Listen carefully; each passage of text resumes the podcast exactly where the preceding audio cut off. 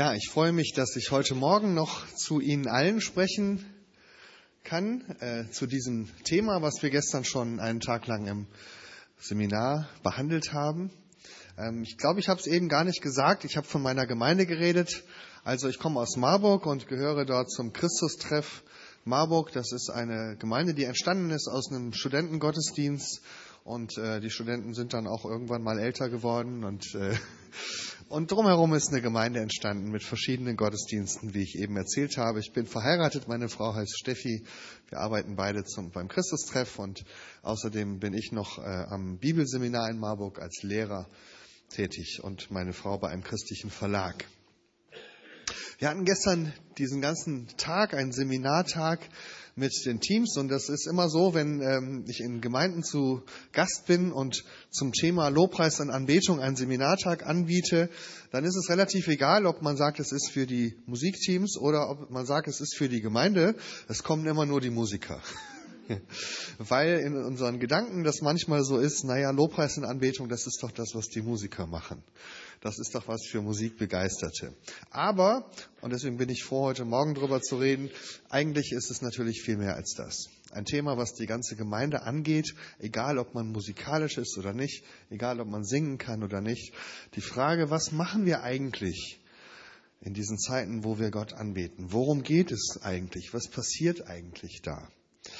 Ähm, und darüber möchte ich heute Morgen äh, reden. Es ist eine Predigt, die sich ganz bewusst an Liebhaber der Anbetung und Skeptiker der Anbetung äh, richtet. Es gibt ja solche, die, für die sind diese Zeiten sehr, sehr wichtig und sie hätten gerne noch mehr dafür von. Und dann gibt es vielleicht manche, die ein bisschen skeptisch sind. Die sagen, früher haben wir das anders gemacht oder äh, das ist nicht mein Stil oder ich wünsche mir das anders. Ähm, und auch darüber ähm, möchte ich reden. Und ich möchte gemeinsam in die Bibel gucken, was sagt eigentlich die Bibel über Anbetung? Was können wir eigentlich daraus lernen? Im ersten Teil möchte ich kurz drei Missverständnisse benennen, die mir immer wieder begegnen, wenn wir in Gemeinden über Anbetung reden. Drei verbreitete Missverständnisse, was Anbetung nicht ist. Das erste ist, Anbetung ist Lieder singen. Oder vielleicht so formuliert, Anbetung ist eine bestimmte Sorte von Liedern. Es gibt normale Lieder und es gibt Lobpreislieder. Früher hat man das so unterschieden, die normalen Lieder stehen in einem roten Gesangbuch, die Lobpreislieder kann man vorne an einer Folie sehen. Ja? Oder ähm, normale Lieder spielt man mit einer Orgel oder einem Klavier und Lobpreislieder mit einer Band. Ja, ähm, und manche denken, es ist ein bestimmter Musikstil. Wenn man so Musikverlagskataloge liest, dann wird, ne, gibt es oft also äh, Volksmusik, klassische Musik, Lobpreismusik. Und da weiß man, das ist irgendwie ein Musikstil. Und da kommt das dann her, dass manche Leute ganz begeistert sind, weil sie sagen, ja, genau, das ist die Musik, die mir gefällt, moderne Musik. Ja, das ist immer eine Geschmackssache, wie modern man ist. Ja, manche würden sagen, eben, das ist gar nicht so super modern, wenn ich das Radio anmache, klingt es anders. Aber andere sagen, ja, das ist, das ist meine Musik. Und andere würden gerade sagen, naja, das ist nicht meine Musik und deswegen mag ich Lobpreis und Anbetung nicht. Ja, ähm, also da kann man, kann, können sich schon die Geister dran, scheiden, äh, dran scheiden, wenn es nur darum ginge, dass wir gemeinsam eine bestimmte Sorte von Liedern ähm, singen.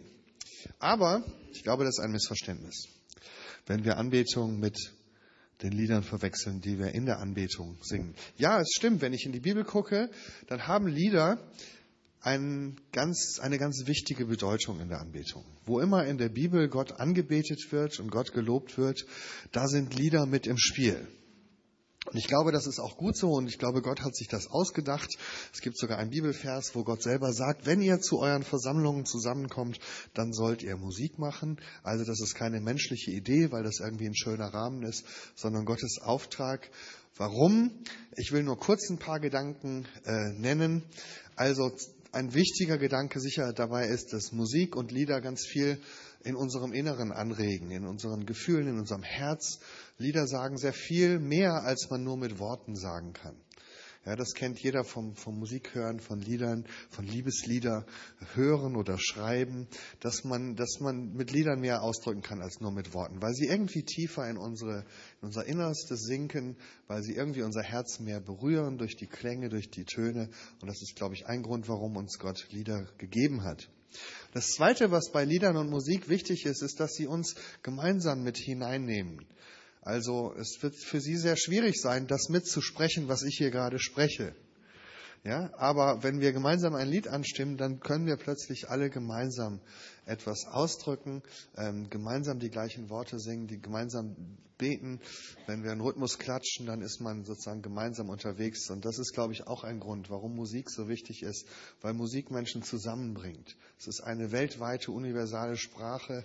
Egal in welche Kultur man geht, wenn da gesungen wird, dann kann man mitmachen. Und das ist, glaube ich, wichtig. Aber noch ein dritter Punkt ist, glaube ich, sehr, sehr wichtig für, warum Musik so wichtig ist. Und das hat etwas für mich mit dem Wesen Gottes zu tun.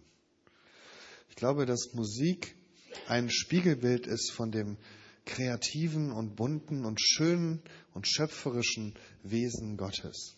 Und dass wir deswegen auch Musik und Lieder brauchen, um Gott anzubeten. Wenn wir uns in der Welt umgucken und mal genau hinhören, dann merken wir, dass Gott ein musikalischer Schöpfer sein muss. Er hat so viel Musik in diese Welt hineingelegt, wenn man Vogelstimmen anhört. Ähm, ich habe mich neulich nochmal kundig gemacht, jetzt habe ich die Zahl schon wieder vergessen. 8000 oder 80.000 verschiedene Vogelstimmen. Also egal welche Zahl stimmt, das ist eine irrsinnige Zahl. Und wenn man dann noch guckt, was die Vögel so singen, da denkt man sich, da muss jemand Spaß an Musik haben, sonst hätte er einfach jedem Vogel einen bestimmten Piepston geben können, hätten die sich auch erkannt. Ja? Aber nein, sie singen Melodien. Die Wale irgendwo unter dem Wasser, wo sie niemand hört, singen wunderschöne Melodien. Die Blätter rauschen im Wind und erzeugen Klänge. Äh, es gibt äh, im Dschungel von Madagaskar Limuren, Affen, die, wenn sie singen, klingt das nach Mozart-Arien. Ja? Also die Kinder, die in Madagaskar waren, die wissen das. Ja? Also äh, Musik spiegelt etwas wieder vom Wesen Gottes. Ich finde einen schönen Vers in Hiob 38, äh, da redet Gott mit Hiob und sagt, wo warst du eigentlich, als ich die Erde geschaffen habe? Wenn du doch so klug bist, dann sag's mir doch. Weißt du, wer der Erde das Maß gesetzt hat oder wer über sie die Richtschnur gezogen hat? Worauf sind ihre Pfeiler eingesenkt oder wer hat ihren Eckstein gelegt, als die Morgensterne miteinander sangen und alle Gottessöhne jauchzten?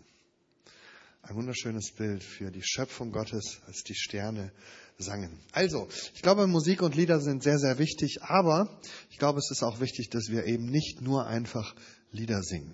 Es ist mehr als das. Und wenn wir jetzt mehr Zeit hätten oder gestern mehr Zeit gehabt hätten, dann hätte ich lange darüber geredet, was wir alles noch machen können, um Gott anzubeten. Und vielleicht können Sie als Gemeinde darüber nachdenken. Wir können gemeinsam beten, das machen Sie auch. Wir könnten solche verrückten Dinge machen, wie in der Bibel auch vorkommen, dass man tanzt zur Ehre Gottes, dass man malt zur Ehre Gottes, dass man Räume gestaltet, so dass sie etwas von der Größe und, und Schönheit Gottes ausdrücken, äh, dass man Computergrafiken programmiert, ähm, dass man Geld gibt, dass man Menschen dient. Also es gibt ganz viele verschiedene Möglichkeiten, Anbetung auszudrücken. Und vielleicht können wir als Gemeinde da noch kreativer werden. Das alles sind die äußeren Ausdrucksformen von Anbetung. Und ich glaube, das braucht es. Wir müssen das, was in unserem Herzen ist, ausdrücken. Und das tun wir durch Musik, durch Gebete, durch Kunst, durch ähm, Sprache, durch Bilder. Und das sind die äußeren Ausdrucksformen. Aber dahinter muss ja noch etwas anderes sein, etwas Tieferes. Also, das erste Missverständnis, Anbetung ist mehr als Lieder. Das zweite will ich ein bisschen kürzer machen. Anbetung ist mehr als ein Gefühl. Für manche Leute ist so die Anbetungszeit der emotionale Teil im Gottesdienst da, wo es warm ums Herz wird und die Predigt ist dann was für ein Kopf. Ja? Und deswegen finden manche Anbetung so toll, weil ich bin eben Gefühlsmensch, da mag ich das so mit der Musik. Und äh, die anderen sind eher Kopfmenschen, dann sagen die Anbetung ist nichts für mich. Und auch das ist, glaube ich, ein Missverständnis. Ich glaube, wir müssen verstehen, dass Gott uns gemacht hat als Menschen mit Gefühlen und mit Verstand und sogar noch mit einem Körper. Diese drei gehen in der Bibel zusammen, Körper, Seele und Geist. Und ähm, diese drei Dinge gehören zusammen. Und ich glaube, deswegen jede gute Predigt sollte etwas fürs Gefühl und etwas für den Kopf haben und vielleicht sogar die Füße in Bewegung bringen. Ja? Und genauso ist es mit der Anbetung. Ich glaube, dass es keine Gefühlssache sein, äh, nicht nur eine Gefühlssache sein muss, sondern genauso auch unseren, unsere Gedanken in Beschlag nehmen sollte, dass wir unseren Körper einsetzen können, indem wir aufstehen oder manche heben die Hände oder manche falten die Hände, manche wollen sich hinknien. Vielleicht sollten wir da auch ein bisschen mehr Freiheit entwickeln, unseren Körper einzusetzen. Aber, und das ist wichtig für die Kopfmenschen, auch Gefühle sind wichtig. Auch für Gott. Äh, manchmal sagen so die Lobpreisleiter, lass mal alles, was dich bewegt, draußen und komm so, wie du bist vor Gott. Ja? Da würde ich sagen, wenn ich alles, was mich bewegt, draußen lasse, bin ich nicht mehr, wie ich bin. Ja? Ich, ich bring, habe meine Gefühle, ich, ich habe Sorgen, ich habe Freude, ich habe Trauer, ich habe ähm, alle diese Gefühle in mir und Gott lädt uns ein, sie mit in den Gottesdienst zu bringen. Es gibt einen ganz schönen Bericht äh, in Esra Kapitel 3, wo gesagt wird, sie, die Israeliten feierten einen Gottesdienst und dann heißt es hier, Viele von den betagten Priestern, Leviten und Sippenhäuptern, die dabei waren, weinten laut, als dieses Haus vor ihren Augen gegründet wurde. Das ist der Wiederaufbau des zerstörten Tempels. Sie weinten laut, viele aber jauchzten mit Freuden, sodass das Geschrei laut erscholl. Und man konnte das Jauchzen mit Freuden und das laute Weinen im Volk nicht mehr voneinander unterscheiden. Denn das Volk jauchzte so laut, dass man den Schall weithin hörte. Das wäre doch mal eine schöne Vision für den Sonntagmorgen Gottesdienst. Ja? Sie haben ja hier ganz viele Nachbarn und wenn Sie, naja, gut, anderes Thema. Äh, das dritte Missverständnis, kurz erwähnt, ähm, Anbetung ist ähm, nur Lobpreis. Ja? Also Anbetung ist, wenn wir gute Sachen über Gott sagen und davon ganz viele und Gott loben. Ja, und manche sagen, genau das brauchen wir. Wir jammern und klagen immer so viel. Jetzt müssen wir mal ein bisschen positiv denken. Und andere sagen aber, da bin ich skeptisch, weil ich bin nicht so ein Typ, der so überschwänglich ist. Ich bin ruhig, ja, ähm, immer so dieses Halleluja und der Herr ist gut und immer guter Laune sein, das, das, das ist nichts für mich. Vielleicht bin ich heute Morgen schlecht drauf, ich habe Sorgen, jemand ist in der Familie ist krank, das haben wir eben gehört, und dann sagt man, jetzt kann ich doch Gott nicht loben. Und ich glaube, auch da müssen wir verstehen, dass das Lob Gottes ein ganz wichtiger Aspekt ist in der Anbetung, dass wir beschreiben, wie Gott ist, dass wir sagen, dass Gott gut ist, weil wir manchmal Menschen sind, die das Loben vergessen. Das kennen wir untereinander. Man kritisiert sehr gerne, aber man lobt sehr wenig. Und ich glaube, das müssen wir lernen gegenüber Gott, dass wir das Loben lernen und ganz bewusst einüben, etwas Gutes über Gott zu sagen. Nicht nur Bitte und Danke, das können wir eigentlich recht gut, aber wirklich loben ist, glaube ich, wichtig. Aber auch das ist nur ein Teil dessen, was Anbetung ausmacht. Wenn wir in die Bibel gucken, dann gibt es eben auch ganz andere Arten, wie wir Gott anbeten können. Und ich glaube, dass zum Beispiel auch die Klage dazugehört. In solchen Situationen, wo wir gar nicht wissen, wie es weitergehen soll, wo wir, wo unser Herz wirklich schwer ist, dass wir dann nicht sagen, naja, jetzt kann ich heute mal nicht in die Anbetung gehen, weil, weil Gott mag bestimmt keine Leute, die nicht gut drauf sind. Ne? Aber das stimmt ja nicht. Gerade solche Menschen lädt Gott ein und sagt, komm doch so, wie du bist, zu mir und lege doch deine Sorgen bei mir nieder. Bring doch das, was dich beschwert. Du kannst auch klagen, du kannst ja auch dein Herz mal ausschütten. Und du kannst noch vieles andere. Du kannst deine Ehrfurcht bringen. Du kannst deine Liebe bringen. Es gibt so viele Aspekte von Anbetung, die wir einbringen können. Es muss nicht immer nur ähm, sozusagen die Hochstimmung und der Jubel sein. Also auch hier können wir vielfältig werden. So viel zu diesen drei Missverständnissen Anbetung. Es hat ganz viel mit Liedern zu tun, aber es ist viel mehr als nur Lieder zu singen. Anbetung hat ganz viel mit unseren Gefühlen zu tun, aber es ist viel mehr als nur ein Gefühl. Und Anbetung hat auch ganz viel mit Lob zu tun, aber es ist viel mehr als nur das Lob Gottes. Und jetzt möchte ich in einem zweiten Teil der Predigt gerne positive Bilder beschreiben. Was sagt denn die Bibel ähm, darüber, was Anbetung ist und was der Kern der Sache ist, worum es eigentlich im Inneren geht. Und weil manchmal Worte so an uns vorbeirauschen, habe ich gedacht, ich bringe ein paar Bilder mit. Bilder, die die Bibel benutzt für Anbetung, weil Bilder behält man sich vielleicht besser. Also ein paar biblische Bilder für Anbetung. Das erste Bild, was ich vorstellen möchte, ist der Weg zur Quelle. Der Weg zur Quelle. Das Bild habe ich aus einem Bibeltext, Johannes 4, Vers 4 bis 24, die Jesus und die Frau am Brunnen. Das ist äh, ein, eine der biblischen Erzählungen, wo Jesus am ausführlichsten darüber redet, was eigentlich Anbetung ist. Finde ich einen guten Startpunkt, wenn wir wissen wollen, was Anbetung ist, gucken wir, was Jesus dazu sagt. Ich habe damals, als ich vor neun Jahren hier bin, über diesen Text ausführlich gepredigt. Ich erinnere heute nur kurz nochmal daran. Für die, die nicht dabei waren. Ähm, und zwar ist, nehme ich Sie mit in diese Stadt in, äh, im Westjordanland, in, in der sogenannten Westbank. Das äh, ist äh, etwa eine Stunde Autofahrt nördlich von Jerusalem. Die biblische Stadt Sichem, heute heißt sie Nablus, ist eine palästinensische Stadt, stark islamisch geprägt. Und man sieht das schon, das ist so, das ist das, was in der Westbank eine Großstadt ist. Ja, und es gibt so ein paar, man sieht so ein paar grüne Dächer und so ein paar Türme, das sind Moscheen und äh, Minarette. Es gibt eine islamische Universität dort, also eine lauter, moderne, islamisch geprägte Großstadt im palästinensischen Autonomiegebiet. Das ist so der arabische Markt, da kann man sich schon vorstellen, da ist es laut, da ist Musik, da sind viele Gerüche und viele Leute, die verhandeln und einkaufen. Ganz spannende Gegend. Also das ist sozusagen das, was man als erstes sieht. Wenn man ein bisschen an den Rand der Stadt geht, dann kommt man zu dieser Kirche.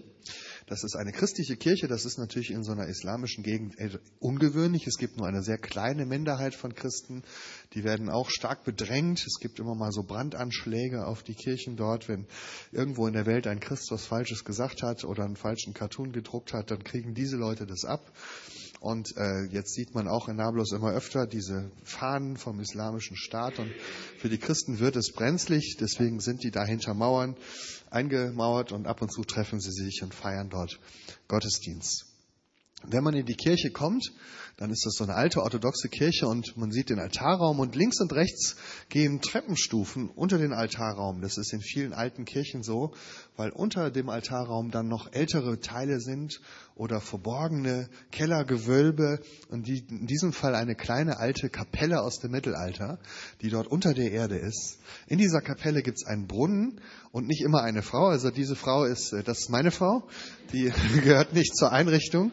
Ja, aber wir waren also gemeinsam dort und in diesem Brunnen, da kann man so einen Eimer dann nochmal runterlassen mit einem Seil, zehn Meter tief und dann gibt es da unten frisches Wasser äh, und man kann das, das ist so schön und frisch und sauber, dass man das direkt aus diesem Eimer trinken kann, wenn man also dorthin geht. Und manche äh, Historiker sagen, es ist, könnte sehr gut sein, dass dieser Brunnen immer noch aus dieser Zeit Jesu ist. Ähm, weil es gibt da nicht so viele Wasserstellen und wenn man mal einmal so einen Brunnen gegraben hat, dann benutzt man den auch durch die Jahrhunderte. Das könnte also dieser Brunnen sein, an dem Jesus der Frau am Brunnen begegnet. Und das ist das erste Bild für die Anbetung. Warum ist dieser, dieser Brunnen ein Bild für die Anbetung? Gucken wir uns die Geschichte mal an. Ähm, ich lese mal vor aus Johannes 4. Als Jesus erfuhr, äh, dass den Pharisäern zu Ohren gekommen war, dass er mehr zu Jüngern machte und taufte als Johannes, ähm, verließ er Judäa und ging nach Galiläa. Er musste aber durch Samarien reisen. Da kam er in eine Stadt Samariens, die heißt Sychar und liegt nahe bei dem Feld, das Jakob seinerzeit seinem Sohn Josef gab. Dort war Jakobs Brunnen. Weil Jesus müde war von der Reise, setzte er sich am Brunnen nieder. Es war um die sechste Stunde. Da kommt eine Frau aus Samarien, um Wasser zu schöpfen. Jesus spricht zu ihr, gib mir zu trinken, denn seine Jünger waren in die Stadt gegangen, um Essen zu kaufen. Ja, also mit dieser biblischen Geschichte ist es so ein bisschen so mit den, wie mit den Fotos, die ich Ihnen gezeigt habe. Man schraubt sich so langsam von der alltäglichen Oberfläche immer weiter in die Tiefe. Die ersten Verse erzählen eine normale Alltagssituation. Jesus auf der Reise mit seinen Jüngern. Es ist Tag, es ist heiß. Die Jünger gehen einkaufen. Der Supermarkt ist nicht weit. Ja, geht doch mal was zu essen kaufen. Dann gehen sie los und dann kommt diese Frau und holt Wasser. Und Jesus redet mit ihr und sagt, hast du vielleicht was zu trinken? Ja, das ist so die Ebene des Alltags, die wir kennen, vielleicht heute Morgen noch erlebt haben. Man sitzt so am Frühstückstisch und redet über alltägliche Dinge, was in der Woche so anliegt und so weiter. Und jetzt plötzlich macht dieses Gespräch eine, einen Schritt weiter oder mehr in die Tiefe, so wie wir eben dann zu dieser Kirche gekommen sind. Plötzlich kommt eine tiefere geistliche Ebene ins Spiel. Die Frau sagt zu ihm, wie, du bittest mich um etwas zu trinken? Du bist doch ein Jude und ich eine samaritische Frau. Eigentlich haben wir doch keine Gemeinschaft. Jesus antwortete und sprach zu ihr, wenn du die Gabe Gottes erkennen würdest und wer der ist, der das zu dir sagt, dann würdest du ihn bitten und er gebe dir lebendiges Wasser. Spricht die Frau zu ihm, Herr, du hast doch nichts, womit du schöpfen könntest, der Brunnen ist tief, woher hast du denn lebendiges Wasser? Jesus aber antwortet, wer von diesem Wasser trinkt, den wird wieder dürsten, wer aber von dem Wasser trinkt, das ich ihm gebe, der wird in Ewigkeit nicht dürsten, sondern das Wasser, das ich ihm gebe, wird in ihm zu einer Quelle werden, die in das ewige Leben quält. Man merkt plötzlich, das ist eine neue Qualität. Hier geht es um mehr, hier geht es um Tieferes. Und das ist die Erfahrung, die wir hoffentlich machen, wenn wir in Gottesdienst kommen, in die Gemeinde und Gott anbeten. Jetzt kommen wir von dieser Alltagsebene in eine tiefere Ebene. Hier geht es um mehr, hier geht es um ewiges Leben, um eine Qualität, die uns wirklich satt macht, die unseren Lebensdurst stillt. Und jetzt geht es aber noch eine Ebene tiefer, so wie wenn man in den Keller der Kirche steigt. Und Jesus wird jetzt noch sehr persönlich. Die Frau spricht zu ihm, Herr, gib mir solches Wasser, damit ich nicht mehr Durst habe und nicht mehr herkommen muss, um zu schöpfen. Da spricht Jesus zu ihr, geh hin, ruf deinen Mann und komm wieder her. Die Frau antwortete und sprach zu ihm, ich habe keinen Mann. Jesus spricht zu ihr, du hast recht geantwortet, ich habe keinen Mann. Fünf Männer hast du gehabt und der, den du jetzt hast, ist nicht dein Mann. Was passiert hier? Jesus geht eine Ebene nochmal tiefer, nicht nur allgemein um den Durst nach Leben geht es und die Sehnsucht nach Erfüllung, sondern um dein persönliches Leben. Was ist bei dir gerade dran? Wo ist der Wundepunkt in deinem Leben? Wo brauchst du gerade frisches Wasser für die Seele? Ja, und äh, interessant ist, der Text redet überhaupt nicht darum, was da im Leben dieser Frau nicht in Ordnung war, was ihr Problem war. Viele haben darüber gepredigt, was die Frau alles falsch gemacht hat. Davon ist aber hier gar nicht die Rede, sondern es ist die Rede von dem Durst nach Leben. Es gab einen Punkt in ihrem Leben und den kannte Jesus, wo sie Durst nach Leben hat. Und das ist, glaube ich, die Frage, die auch in jeder Anbetungszeit da ist. Wo ist der, der Punkt, wo du auf der Suche bist nach Leben, wo du zurück musst zur Quelle? Und das ist die Einladung, dass Jesus sagt, hier ist der Ort, wo du wirklich zur Quelle des Lebens kommst, die dich satt machen kann und deinen Durst löschen kann. Das Spannende, was passiert ist, als die Frau das merkt, kommt ihr die Sache zu nahe. Ja, das verstehen jetzt vielleicht die Anbetungsskeptiker. Die kennen diese Momente, wenn hier vorne was gesungen wird, was einem so nahe kommt, dass man denkt, Hilfe, das ist mir zu persönlich. Ja? Und jetzt fängt die Frau an, über Anbetung zu diskutieren und sagt, Herr, ich sehe, du bist ein Prophet, das ist schön, da können wir über Religion reden. Lass uns doch mal über Anbetung reden. Ja, also, unsere Väter haben hier auf dem Berge in Nablus angebetet, ihr in Jerusalem. Das sind ja ganz unterschiedliche Traditionen. Da sollten wir mal drüber reden, wie man Gott richtig anbetet.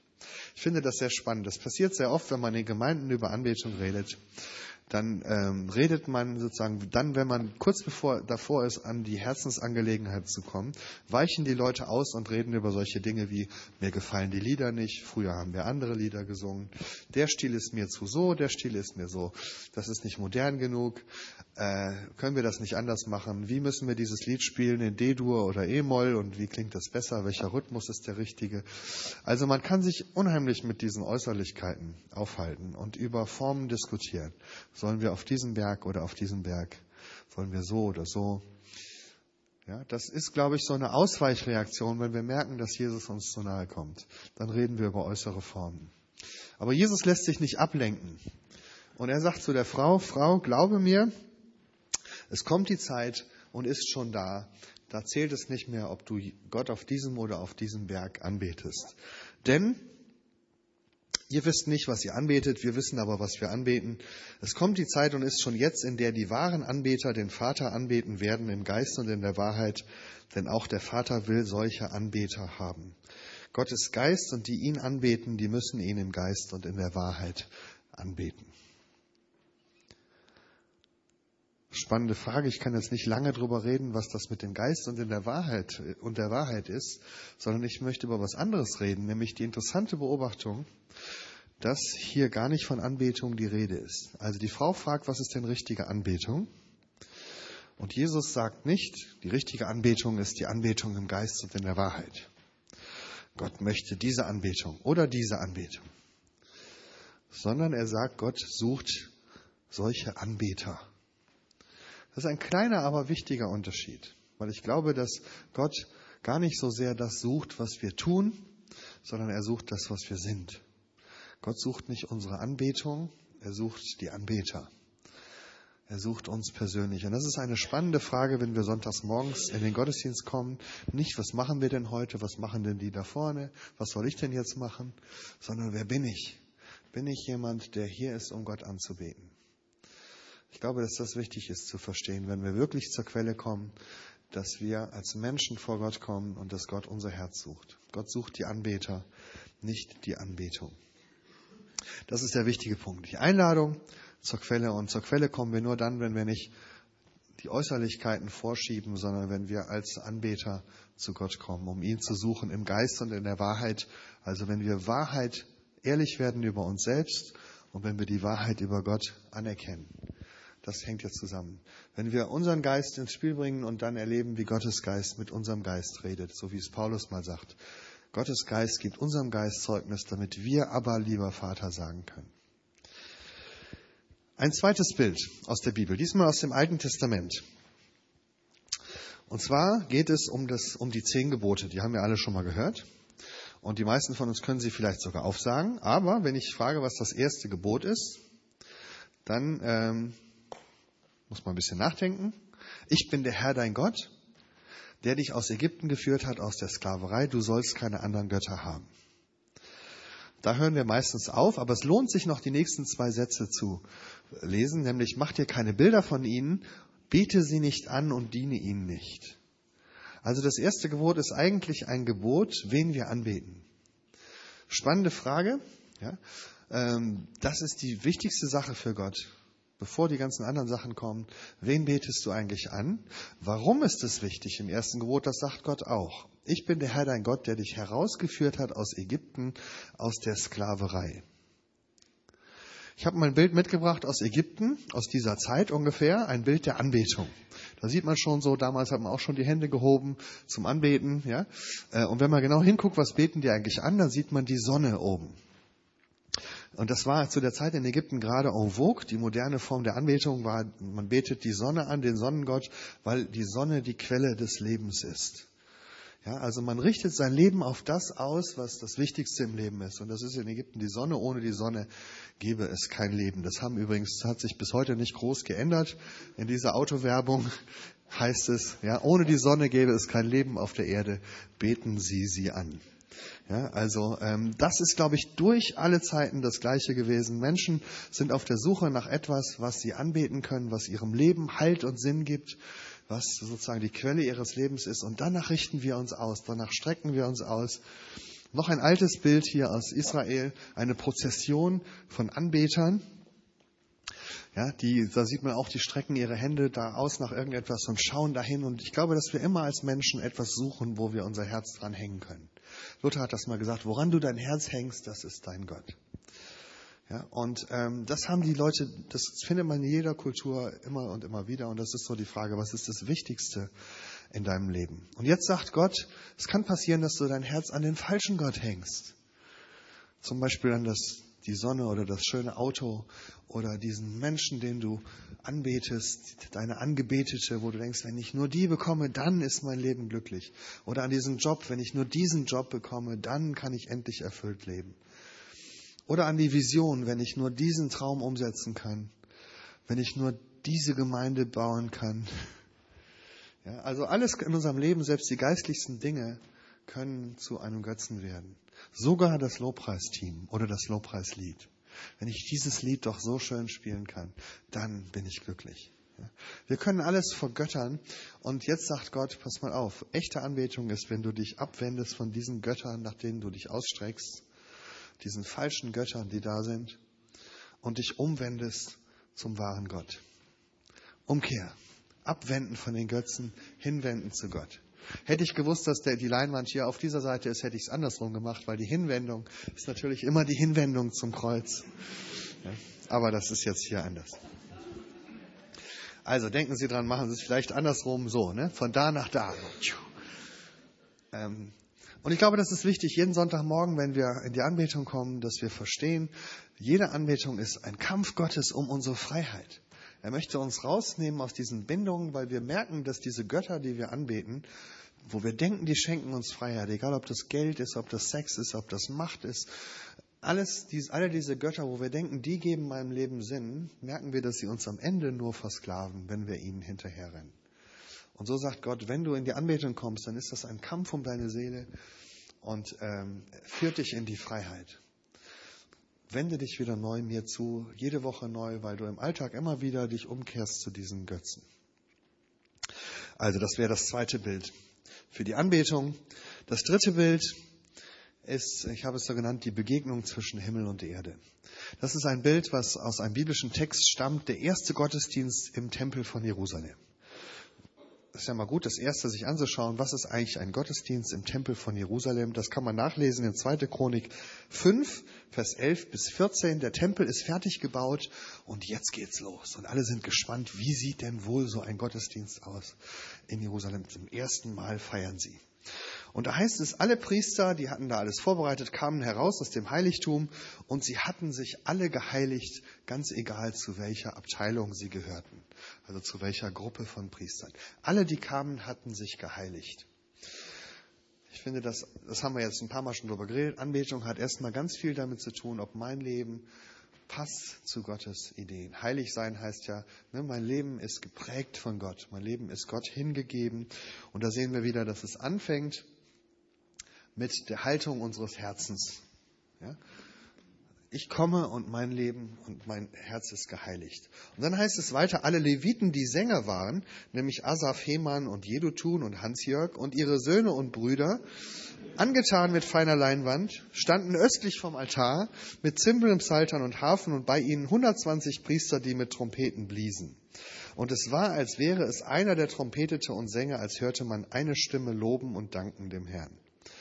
Und als sich die Stimme der Trompeten, Zimbeln und Seitenspiele erhob und man den Herrn lobte, er ist gütig und seine Barmherzigkeit währt ewig, da wurde das Haus des Herrn erfüllt mit einer Wolke, so dass die Priester nicht zum Dienst hinzutreten konnten, wegen der Wolke. Denn die Herrlichkeit des Herrn erfüllte das Haus Gottes. Spannende Geschichte, also es kommt erstmal das Herz, die hatten sich alle geheiligt und dann kommen die Musiker. Stellen sich auf und fangen an zu singen und ich fand das schön beschrieben, wie die alle zusammen wie eine Stimme klingen. Wir haben gestern so ein bisschen über Arrangement geredet, wie man schön zusammenspielt, wie das schön klingt. Und ich glaube, dass das, wenn das funktioniert, ganz viel bewegt. Die Musik bewegt unser Herz und unser Herz legen wir hinein in die Musik und da entsteht so eine Wechselbeziehung. Und dann kommt dieser spannende Satz, als sie alle ihre Stimme erhoben und man den Herrn lobte, er ist gütig und seine Barmherzigkeit währt ewig, da wurde das Haus des Herrn erfüllt mit einer Wolke, so dass die Priester nicht zum Dienst hinzutreten konnten, wegen der Wolke, denn die Herrlichkeit des Herrn erfüllte das Haus Gottes. Also da gibt es noch eine dritte Dimension, die dazukommt.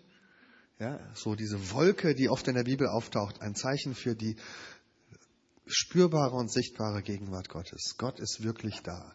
Ich finde das ein ganz tolles Bild, weil das nochmal mehr ist als nur unsere Herzen und diese Musik hier, sondern da ist eine überirdische Dimension, die da hineinkommt. Der Raum wird erfüllt von der Gegenwart Gottes so dicht, dass es dort heißt, sie konnten nicht mal ihr Programm zu Ende führen. Wir sind ja manchmal so Menschen, da haben wir so Programmzettel und dann steht da genau drauf, wie das abläuft und wie viele Minuten und wann was passiert. Ich habe meine Zeit wahrscheinlich schon überschritten, äh, aber ein bisschen habe ich noch. ähm, ja, und äh, hier ist es so, ne, Gott kommt und alles, das ganze Programm bricht zusammen, ja, weil das eigentlich zählt. Alles, was wir hier machen, ist nur Vorbereitung für Gottes Gegenwart und Gottes Handeln. Wir haben gestern so ein bisschen über den Aufbau des Tempels geredet. Der war so aufgebaut, dass man da hin, hineinkommt, so von Vorhof zu Vorhof. Und wenn man dann drin ist im Heiligtum, dann gibt es diesen Raum, wo die Gegenwart Gottes alles erfüllt. Und das ist für mich ein wichtiges und schönes Zeichen, diese Berührung zwischen Himmel und Erde. Und jetzt zum Abschluss noch das allerletzte Bild. Äh, auf Ihrem Zettel habe ich das genannt, der Kuss der Begegnung. Das hat etwas mit dem biblischen Wort zu tun für Anbetung. Das griechische Wort für Anbetung ist proskyneo. Es gibt ein deutsches Fremdwort, das heißt proskynese, und das ist das, was wir hier sehen. Also eine Haltung des Körpers. Hier ist es eine Priesterweihe, ja, also die beiden, die da geweiht werden, die kommen in die Kirche und dann legt man sich so flach auf den Boden vor jemand und breitet sich auf den Boden und wirft sich nieder und sagt, mein ganzes Leben soll Gott gehören. Ja, und das Bild ist genommen aus dem alten Orient, wo man so Könige begrüßte oder Menschen, die sehr, sehr wichtig waren. Ja, so ging man auf jemanden zu, wenn man ihm wirklich Ehre erweisen wollte, dann hat man sich vor ihm auf den Boden geworfen. Ne, und dieses Wort ist das, was die Bibel benutzt für das, was passiert in der Anbetung. Und das Spannende, es taucht an vielen Stellen in der Bibel auf, in Zusammenhängen, wo es um die Beziehung zwischen Menschen geht. Und da lernen wir etwas über diese Haltung äh, des Hinwerfens, das man so gar nicht auf den ersten Blick sieht. Ich lese das mal vor. Das äh, passiert zum Beispiel auch zwischen Jakob und Esau, die beiden Brüder, die sich gestritten hatten und sich nach vielen Jahren wiedersehen. Und Jakob kommt zögerlich zu Esau und weiß jetzt nicht, wird Esau mich umbringen oder mag er mich noch? Und da heißt es, Jakob hob seine Augen auf, er sah seinen Bruder Esau kommen mit 400 Mann und da stellte er seine Familie hinter sich auf und ging vor ihnen her und warf sich siebenmal auf die Erde, bis er zu seinem Bruder kam. Esau aber lief ihm entgegen und herzte ihn und fiel ihm um den Hals und küsste ihn und sie weinten miteinander. Ein ganz tolles Bild. Und später sagt Jakob, in deinem Gesicht habe ich das Gesicht Gottes erkannt. Und ich finde das ein schönes Bild dafür, was in der Anbetung passiert. Wir werfen unser Leben vor Gott hin und dann merken wir, wie Gott uns nahe kommt, uns anrührt, uns in den Arm schließt und uns küsst. Und das ist interessanterweise öfters passiert in der Bibel, immer dann, wenn Menschen sich begegneten. Das scheint mit dieser Geste zusammenzuhängen. Zum Beispiel Mose und sein Schwiegervater, etwas später, 2. Mose 18. Mose ging hinaus seinem Schwiegervater entgegen und warf sich vor ihm auf die Erde und er küsste ihn. Und dann gingen sie miteinander ins Zelt. Später David und Jonathan. Das war auch nicht so eine einfache Beziehung. Das heißt dort, David ging zu Jonathan, er warf sich dreimal auf die Erde vor ihm nieder, dann küssten sie einander und weinten miteinander. David später und sein Sohn Absalom. Absalom hatte einen Aufstand angefangen gegen David und dann kam er reumütig zu David zurück. Und es heißt dort, er warf sich nieder vor dem König David auf sein Antlitz zur Erde und der König küsste Absalom. Und etwas später nochmal Absalom selber macht sich zum König und es das heißt, wenn jemand zu ihm kam, dann warf er sich auf die Erde nieder vor ihm, aber Absalom streckte seine Hand aus, ergriff ihn und küsste ihn. Ein spannendes Bild, was in diesem Wort auch drinsteckt. Proskineo, wenn man es wörtlich übersetzt, heißt nicht nur sich niederwerfen, sondern pros heißt im Griechischen nach vorne und kyneo heißt küssen. Also wir kommen nach vorne und küssen. Und ganz spannend ist, dass genau dieses Bild in einer anderen Geschichte im Neuen Testament auftaucht, nämlich da, wo Jesus die Geschichte vom verlorenen Sohn erzählt. Vielleicht die wichtigste Geschichte, die er je erzählt hat. Und ich glaube, es ist auch eine Anbetungsgeschichte. Weil genau das in dieser Geschichte passiert. Der verlorene Sohn ist weit weg vom Vater. Und dann sagt er sich, ich will mich aufmachen und zurück zu meinem Vater gehen und sagen, Vater, ich habe gesündigt. Und man sieht hier, wie er sich in den Staub niederwirft mit seinen zerschlissenen Klamotten vor dem Vater und sagt, ich habe gesündigt, ich bin nicht mehr wert, dein Sohn zu sein. Und dann heißt es in diesem Bibeltext, der Vater aber, als er ihn von ferne sah, sah ihn sein Vater und es jammerte ihn, er lief und fiel ihm um den Hals und küsste ihn. Der Sohn aber sprach, ich habe gesündigt gegen den Himmel und vor dir, ich bin hinfort nicht mehr wert, dass ich dein Sohn heiße. Aber der Vater sprach zu seinen Knechten, bringt schnell das beste Gewand her, zieht es ihm an, gebt ihm einen Ring an seine Hand und Schuhe an seine Füße und bringt das gemästete Kalb und schlachtet es, lasst uns essen und fröhlich sein.